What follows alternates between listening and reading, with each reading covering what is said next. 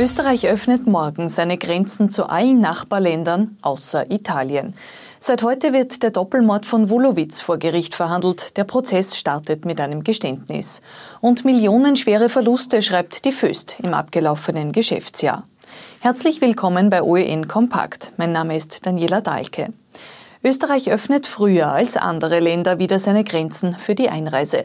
Schon morgen fallen für sieben Nachbarländer Österreichs die Einreisebeschränkungen. Das ist Deutschland, Liechtenstein, Schweiz, Slowakei, Slowenien, Tschechische Republik und Ungarn. Ähm, wir kehren damit gegenüber diesen Staaten zur Vor-Corona-Situation zurück. Das heißt konkret keine Quarantäneerfordernisse, keine Testungserfordernisse. Sagt Alexander Schallenberg, Außenminister von der ÖVP. Das einzige Nachbarland, das in der Liste fehlt, ist Italien. Hier würden die Covid-19-Zahlen eine Grenzöffnung noch nicht zulassen. Ich verstehe vollkommen, dass dieser äh, Nichtbeschluss zu Italien beim einen oder anderen Enttäuschung hervorrufen wird, die einen Besuch bei Freunden in Südtirol machen wollten oder sich jetzt schon planen wollten, einen Urlaub in Italien. Die Regierung will nicht ausschließen, dass auch für Italien eine Lösung bis 15. Juni gefunden ist. Da kehren die meisten europäischen Länder zur Reisefreiheit zurück. Aktuell haben unsere Nachbarländer die Grenzen für Österreicher noch entweder geschlossen oder zumindest beschränkt. Nur Kroatien und auch Italien lassen Österreicher ungehindert einreisen. Italien hat seine Grenzen erst heute wieder für Urlauber geöffnet, und zwar für Reisende aus allen 26 EU-Ländern sowie aus Großbritannien, Norwegen und der Schweiz. Quarantäne ist in Italien dann nicht mehr nötig. Auch Italiener dürfen seit heute wieder innerhalb des Landes reisen und ihre Heimatregion verlassen. Nach wie vor appelliert die Regierung, auf nicht notwendige Reisen zu verzichten. Der globale Hinweis auf das hohe Sicherheitsrisiko weltweit bleibt aufrecht. Im Sommer 2020 sei der Hausverstand der beste Reiseschutz. Gesundheitsminister Rudi Anschober von den Grünen. Es geht wirklich um einen Appell, Reisetätigkeiten mit Verantwortung durchzuführen. Äh, gut informieren, äh, was ist die Situation vor Ort, wo ich hinfahre. Erster Punkt. Zweitens, Risiken vermeiden bei diesen Reisetätigkeiten. Und drittens, diese Verhaltensregeln, die wir gelernt haben in Österreich, die gelten selbstverständlich auch für die Reisen als äh, Ziele, die man eigenverantwortlich umsetzen soll. Jeder Reisende solle sich fragen, ob und wie er im Ernstfall wieder nach Hause zurückkommt, so der Appell. Nach dem staatlichen Rettungspaket kommt das Sparpaket. Die Auer Mutter Lufthansa kündigt heute einen strengen Sparkurs an. Von tiefgreifender Restrukturierung ist da die Rede. Weniger Flugzeuge und weniger Personalkosten sind Teil des Plans. Wie viele Beschäftigte ihren Job verlieren, ist noch offen. In Konzernkreisen ist von 20.000 Stellen die Rede, die wegfallen könnten.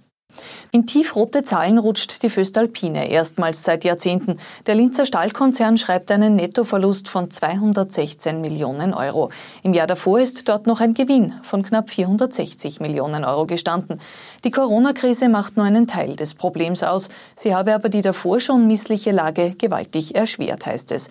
Auch der Ausblick verheißt nicht viel Gutes. Die Kurzarbeit in weiten Teilen des Konzerns werde teilweise verlängert werden müssen.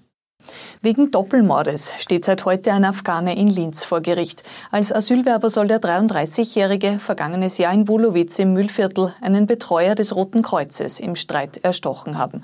Auf der Flucht soll er noch einen 63-jährigen Bauern getötet haben, um an dessen Auto zu kommen.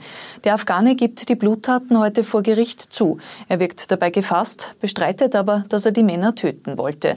Beim Urteil am Freitag drohen dem Mann bis zu 20 Jahre Haft oder lebenslang.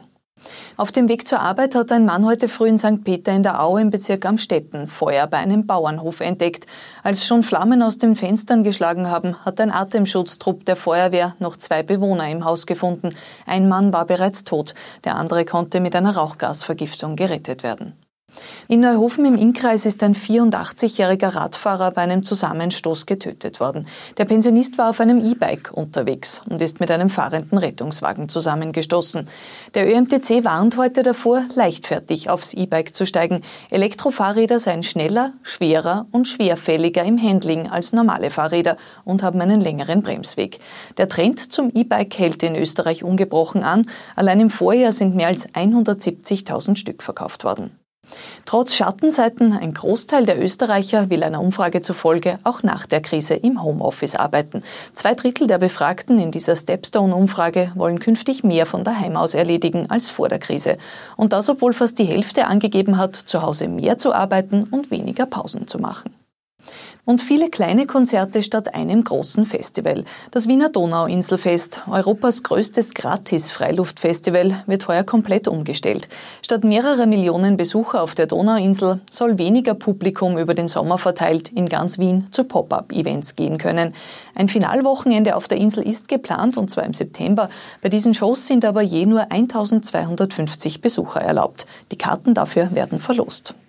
Soweit die wichtigsten Nachrichten vom Tag. Wir haben morgen wieder aktuelle Informationen kompakt für Sie zusammengefasst.